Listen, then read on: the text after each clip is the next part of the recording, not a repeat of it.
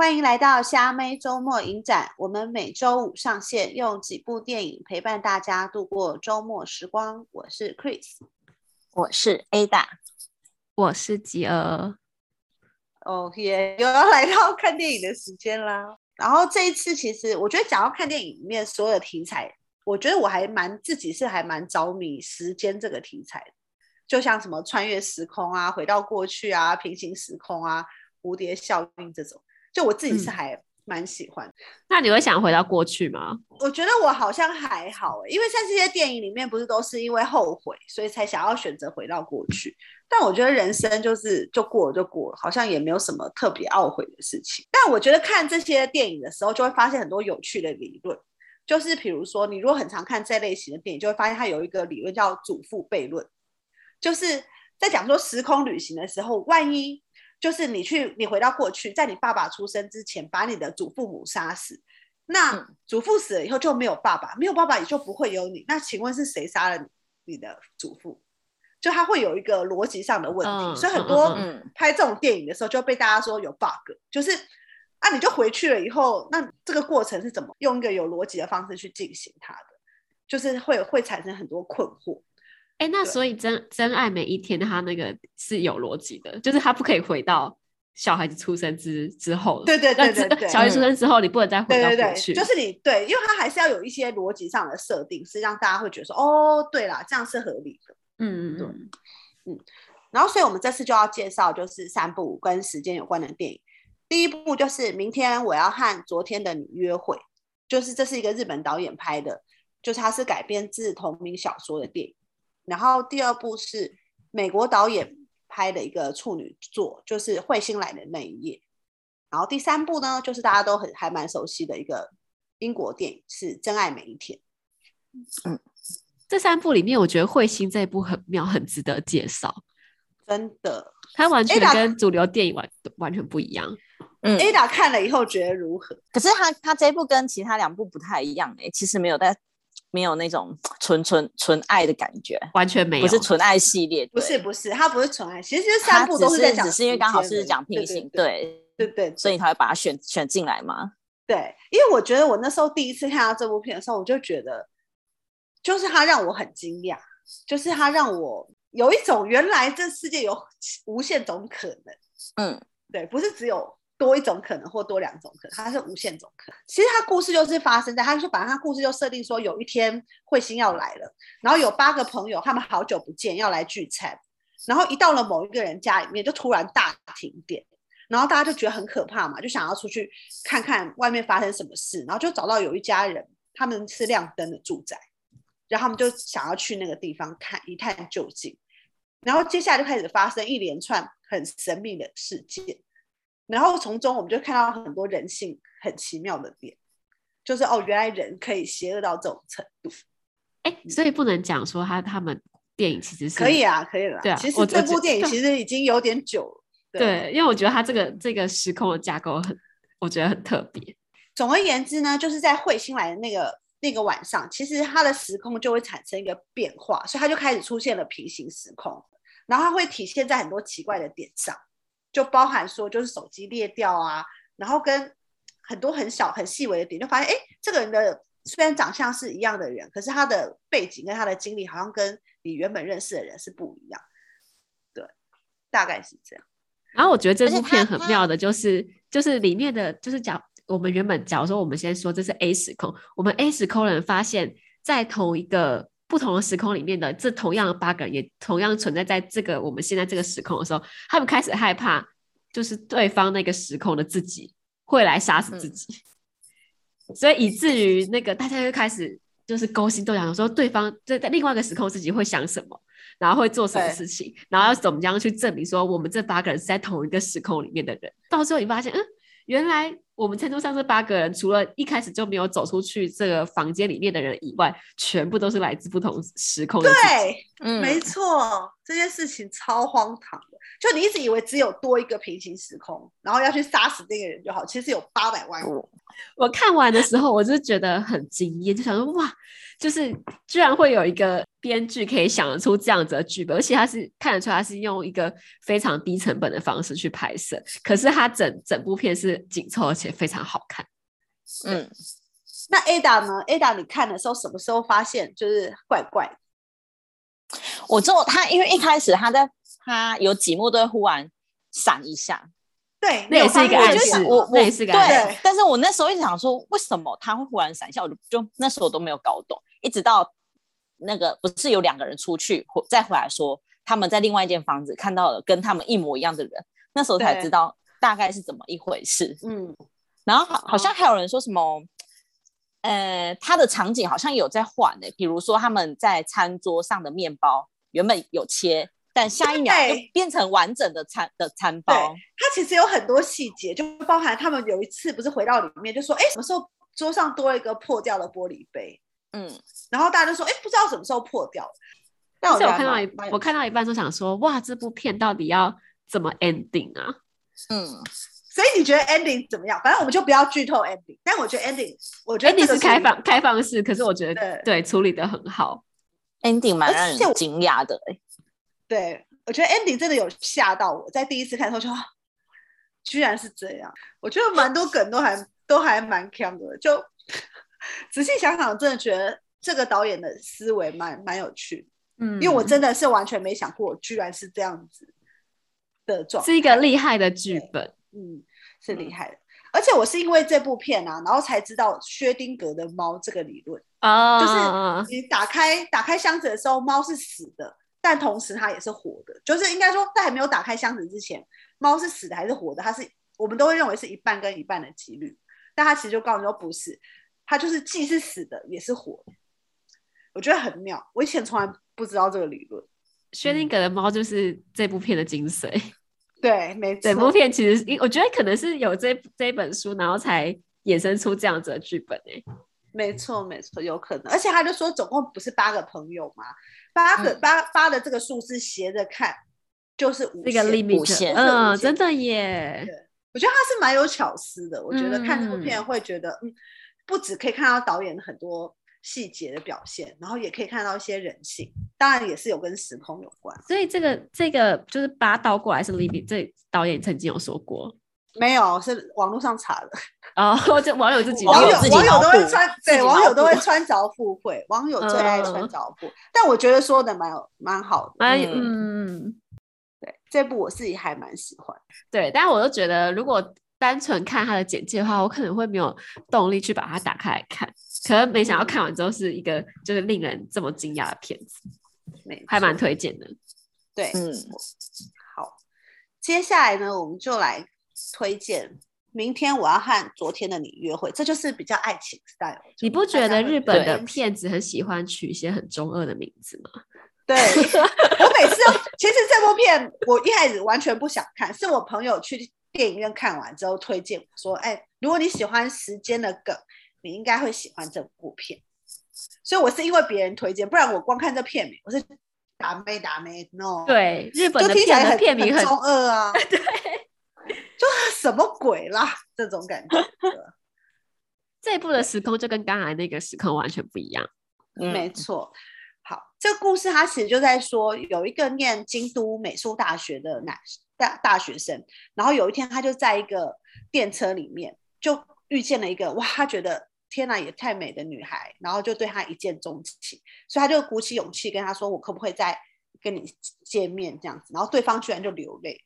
然后他也觉得为什么你要哭？但后来隔天他们又见面，然后接下来就是开始一连串的爱情，对，然后他们就有牵手啊、告白啊，然后反正发生很多事情，对，然后重点就是在发生这些事情的时候，女生都会哭，不知道在哭啥小，但是男生就觉得很奇怪，对，然后后来女的就告诉他一个巨大的秘密，这个秘密应该也能说吧，就是像片名那样。对，因为我觉得他片名实在太暴雷。所以总而言之，这女的呢，跟他是属于时空逆行的状况，跟林心如有八百分像，就是跟时光逆行。我每次看他讲时光逆行，都一直想到林心如。他的时时间轴跟他刚好是相反的轴，所以他的昨天是他的明天。这讲起来很复杂。男生在过的每一天都已经是女生过过的昨天，所以女生都知道明天要发生什么事情。然后他们也只能在这段交汇的时间里面谈恋爱，因为他之后有一个人要变老，然后一个人要变变小，一对一个要变小。那天不是杰儿说他有哭吗？Ada 看的时候有感动吗？没有，我也我也没有，我没有哭哎、欸，我不觉得不好哭，因为我的泪腺很发达啊。对，我也觉得不好哭。然后我就想说，这到底是哪个点会让人哭？但因为我朋友那时候看也跟我说他有哭，他说很感人。然后我就看完以后就哎哭，因为因为我一直纠结在他他好像一开始画时后面会画时间轴。然后什么女生什么是五十五岁，然后想说，所以她只能活到五十五岁嘛？我在 纠结这一段啊。她出生的时候，这不知道啊、欸，就是他他怎么能算好他们在二十岁的时候会相遇？哦，因为他们的年龄是这样算，就是呃，高寿五岁的时候，爱美是三十五岁，对，然后他十岁的时候，他是三十岁，他是每五年每五年的这样退。所以会退到二十的时候，两个人的二十都都是二十岁，刚好是二十岁。对，但其他的日子都是两个人有巨大的年龄差。只有他们的爱情是有保鲜期限的。对。然后我那时候看的时候就觉得还好嘛，就觉得嗯，就这样，嗯、是拍的蛮蛮唯美的。然后有一些梗也还不错。嗯、但后来我就想说，到底为什么大家都这么感动？我就去看那个书，我就上网去看，就查了一下，有别人有把把一段书摘写下来。我就发现看书会比较有感觉，因为因为他书的时候，他就会把每一天一直列下来，就是把女生的那个心情列下来，你就会突然觉得好可怜，嗯、太可怜。对，就那种感同身受嘛，也也是不会到感同身受，就就你你说把女生每就是把她的日记都呈现出来，对，不像电影只是过场这样子，对，他就是有点就是讲的很白，哦、就比如说这一天我看到你的时候。其实我知道是怎样怎样怎样，但我虽然很难过，但我要假装我，比如他就，比如说有一段是他看到那只狗，他说其实我已经看过那只狗，但我要假装我第一次看见，嗯、这样你才会觉得跟我一样同时的觉得很惊喜，这种，然后你就会觉得哦，他有 O，他有那个 OS 吧女生心里的那种不开心、压抑，或者是想要为了男生好。的那个情绪表达出来，嗯、我觉得有些东西好像文字上我更能够投射，就会觉得哦，真的，就是我是看到最后的时候，因为他最后不是有一段回顾嘛，就是就是他先、嗯、前面是先演男生遇到女生这段顺的时间，嗯、然后最后有回顾就逆再推回去，然后我就看到那个就是他们相遇的前两天，就是他明明就是那一天过后，就是男生在电视上看到那女生之后，女生就要。就要跟他分别了，因为女生就要往他的昨天去了嘛，往男生的昨天去。嗯、然后可是他又要强颜欢笑，那我就觉得我 好可怜。而且小松菜奈在里面演的蛮好的。对啊，他他其实蛮可爱的，蛮美。嗯、那艾达呢？艾达觉得这样的恋爱怎么办？嗯、就是有期限的恋爱，你愿意尝是现实中不可能发生的。没有没有没有，你不要去想说他是时光逆行，你要想的是，如果有一个人他爱你，只能爱一个期限。嗯你很喜欢这个人，可是你知道你跟这个人只有一段期限，不会有结，嗯，就是不可能天长地久了。对，就是就很像，比如说很多人不是那种夏令营或什么去参加一个一个国外的夏令营，嗯，然后遇到一个很远很远国家的人，就很难远距离了。嗯、他可能不会离开他的故乡，你可能就只能跟他相处那那一两个月，但你们分开之后就不会再在一起。你还会谈这个恋爱？会当炮友，我我也觉得，我也这就是，但是你的主题不要随便乱聊。对啊，青春要把握啊！你又不是说那个快死了，假设他得一个绝症，我可能会思考一下。但是他只是远距离，远距离比较好克服哦。就是一个那那如果是那如果是死亡呢？就他如果得了绝症，因为他这个时光逆行跟绝症也没什么两样了吧？可是我觉得时间会带走一切，可能他死了几年之后我就忘了。好绝情，好绝情！果然是人，我是真的觉得时间真的会带走一切。没错，没错，时间会带走一切。说的也是哎、欸，我觉得说的挺有道理的，就是好像真的很多以前刻骨铭心的事情，当年撕心裂肺的哭过的，现在年少看起来都现在就是这样像尘埃一样。对对，没错，时间果然就是一帖解药，马上就会治愈我们了。好哦，然后第三部我们要推荐的就是《真爱每一天》，大推。看一百次，大家都看过，还是很爱啊！不想选别部啊，一定要选这一部啊！而且我知道大家一定都看过，拜托你们再重看，嗯、再去看一次。哎、欸，我再重看还是哭到不行，而且就会每次看完都会觉得说：天哪，真的要好好把握身边的人，珍惜身边的人，然后一定要好好的体验这个人生。嗯。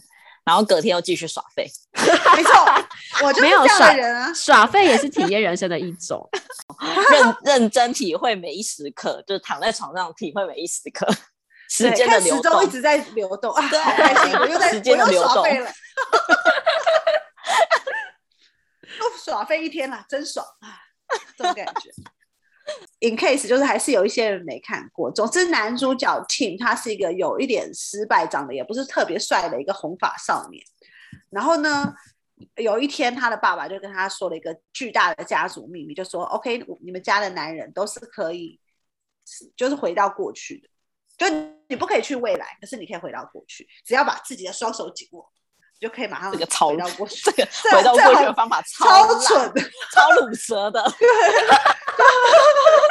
我觉得很符合男主角的人设。对对对，他就是一个卤蛇，就是追谁都不会成功的那种 style。对，然后反正这男主角呢，他胸无大志，他就跟他爸说：“如果有这个技能，我就是要去，你知道，交往一个美女，我要跟一个女生在一起，我要谈恋爱。”所以他就开始，就是反正他终究经历了，他曾经追过一个女生，用他的这个能力回到过去的能力，然后失败了，然后他又继续过了每一天。然后终究有一天，他就是遇见了一个他的真爱。然后当他遇见这个真爱的时候呢，他又为了友情回到过去去帮助别人，然后就失去失去了这段真爱。然后他又用这个能力又再去抓这个真爱追回来，就是这整个过程大概是这样。但最后当然就是跟真爱一定会在一起嘛。但我觉得这部片让我觉得最感动的都不是这些，对，因为我觉得他从一开始的时候他就简介他他的家里是一个什么样的环境。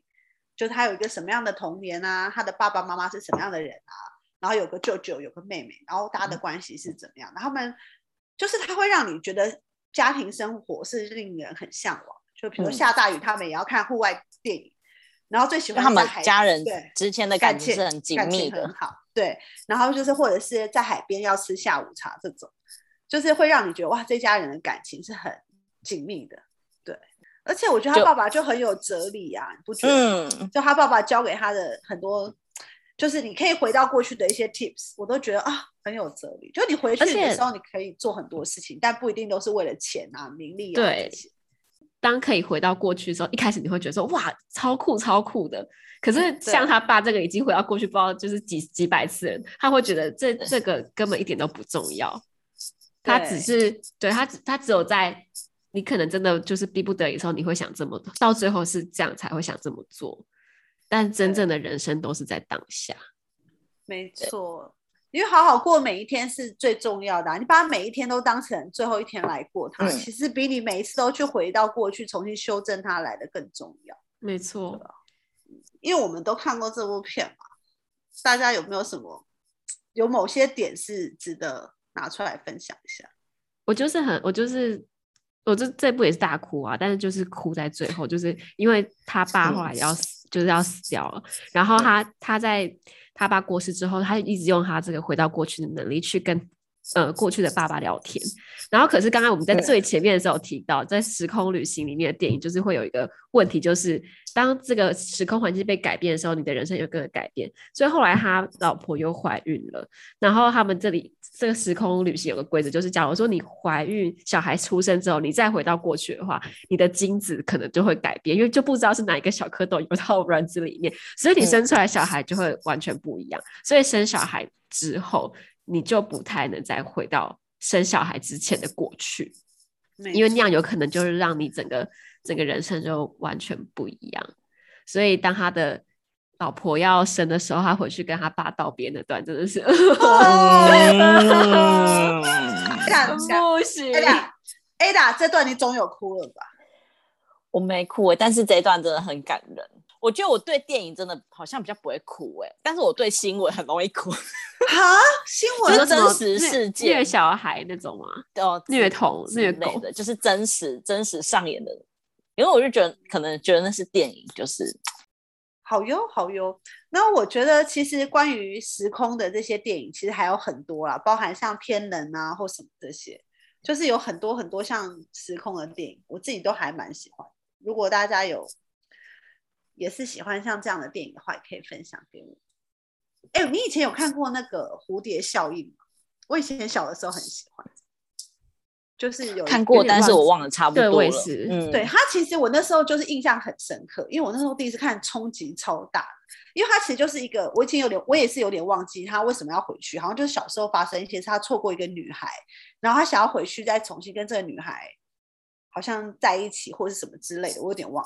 然后可是因为他每一次回去过去，他就会为了解决那个不好的事情，又会再发生新的问题，嗯、所以他就会一直发生新的问题要去解决它，最后事情就弄得一团糟。嗯嗯嗯。然后最后一次，他就选择在自己一开始的时候就杀死自己，就好像是他好像在一开始的时候，嗯、他总共有好几个结局，就是这部电影它其实好像有三个结局，一个结局就是。他决定在他自己是婴儿的时候，就用脐带勒死他自己，因为他觉得他出生对这整个就这个这个女孩的人生没有任何的帮助。嗯，然后第二第二个结局就是他们变成陌生人，就是他们在路上擦肩而过，可是完全不认识对。第三个就比较像开放式结局，就是他们擦身而过以后转身看了彼此。我那时候突然觉得，对耶，人生其实就是充满了机遇跟巧合跟缘分，为什么？就是。人跟人之间的事情，如果有一个回有一个人是可以回到过去，搞不好其实他已经改变了一些什么。没错，只要一回到过去，就是他就是会有就是蝴蝶效应，就是他对，嗯，有的东西被改变，有个东西变成你想要的样子，就会有另外东西变成你不想要的样子。嗯，对，没错。所以也许就是不需要去想说能不能回到过去。对，因为我觉得回去也许就不一定是好事。而且，与其要去想回去去改变什么，不如现在就去改变自己的。没错，真的。就比如说你，你你觉得以前自己做了很多不好的事情，说了不好的话，那你以后就当个善良一点的人就好了。嗯，对啊，大概是这样。又开始要说教。对啊，就是这样。OK，好，那我们就介绍到这边，就这样，拜拜，拜拜，拜拜。